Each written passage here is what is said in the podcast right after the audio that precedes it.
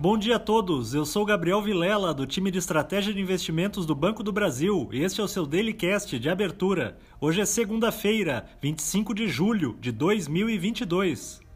Os índices futuros das bolsas de Nova York operam em alta moderada, embora os juros dos Treasuries estejam sem direção única, com queda nos vértices mais curtos e alta nos mais longos. A semana que se inicia deverá ser a mais movimentada da atual temporada de balanços corporativos, com a divulgação dos resultados das gigantes de tecnologia dos Estados Unidos. Os investidores também esperam para quarta-feira a decisão de política monetária do Fed. O índice DXY, que compara o dólar a outras seis divisas relevantes, opera em baixa.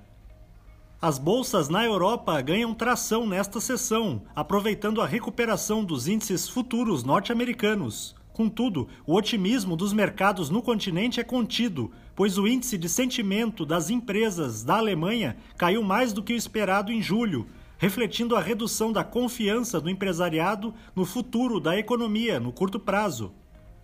As bolsas da Ásia fecharam majoritariamente em baixa, em meio às preocupações renovadas com o aumento de casos de Covid-19 na China.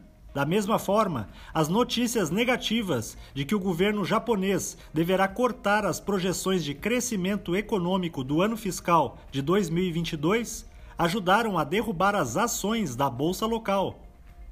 Por sua vez, os contratos futuros do barril de petróleo passaram a subir nesta manhã, após ampliarem mais cedo as perdas da semana passada.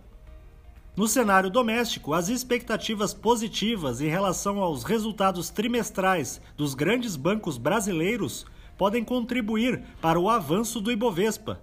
De forma geral, o mercado espera que o lucro dos quatro maiores bancos da Bolsa poderá crescer em torno de 10% no segundo trimestre, ante o mesmo período de 2021 Ainda assim, a cautela fiscal e o compasso de espera pela divulgação do IPCA 15 amanhã poderá segurar o ânimo das ações por aqui.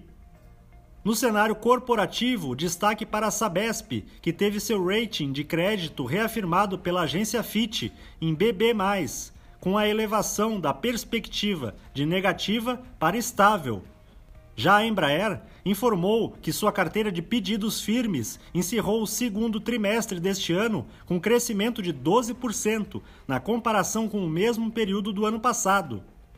Um bom dia a todos e até a próxima!